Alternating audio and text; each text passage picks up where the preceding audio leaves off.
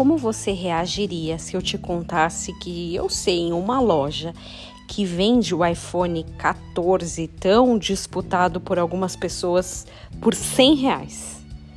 Eu acho que você confirmaria possivelmente faria uma pergunta, mas 100 reais é um preço muito barato para um, um, item que costuma geralmente custar bem mais caro que isso. Talvez 10, 12 mil reais em alguns locais. Como podem fazer uma oferta tão diferente desse modo? Eu acho que você pensaria que esse equipamento é roubado ou não tem uma procedência, tá quebrado. Aquela típica fase, né? Quando a esmola é demais, o santo desconfia.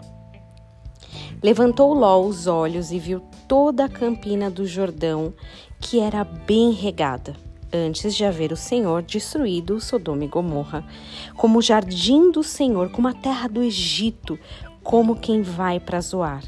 Então Ló escolheu para si toda a campina do Jordão e partiu para o oriente. Separaram-se um do outro. Aqui é quando Ló se separa de Abraão. Habitou Abraão na terra de Canaã e Ló nas cidades da campina e amarrando as suas tendas até Sodoma. Ora, os homens de Sodoma eram maus e grandes pecadores contra o Senhor. Esse que eu li um pouquinho é Gênesis 13, a partir do versículo 10, e fala exatamente sobre a vida de Ló e como ele se enganou com o que viu.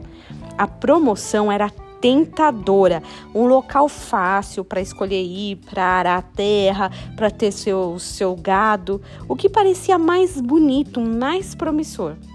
Ao olhar somente para a parte externa, Ló desconsiderou qualquer perigo de estar levando algo equivocado, né? O gato por lebre. Ele achou que a oferta era boa e foi para lá. É assim que às vezes somos ou não deveríamos ser, né? Nós deveríamos ser ao contrário, diligentes em nossa vida e não nos deixar enganar por falsas promessas ou falsas vantagens que se apresentam por aí. Precisamos de atenção redobrada para lutar contra esses descontos excessivos e mentirosos que às vezes o inimigo nos conta. Que você tenha um dia abençoado na presença do Senhor.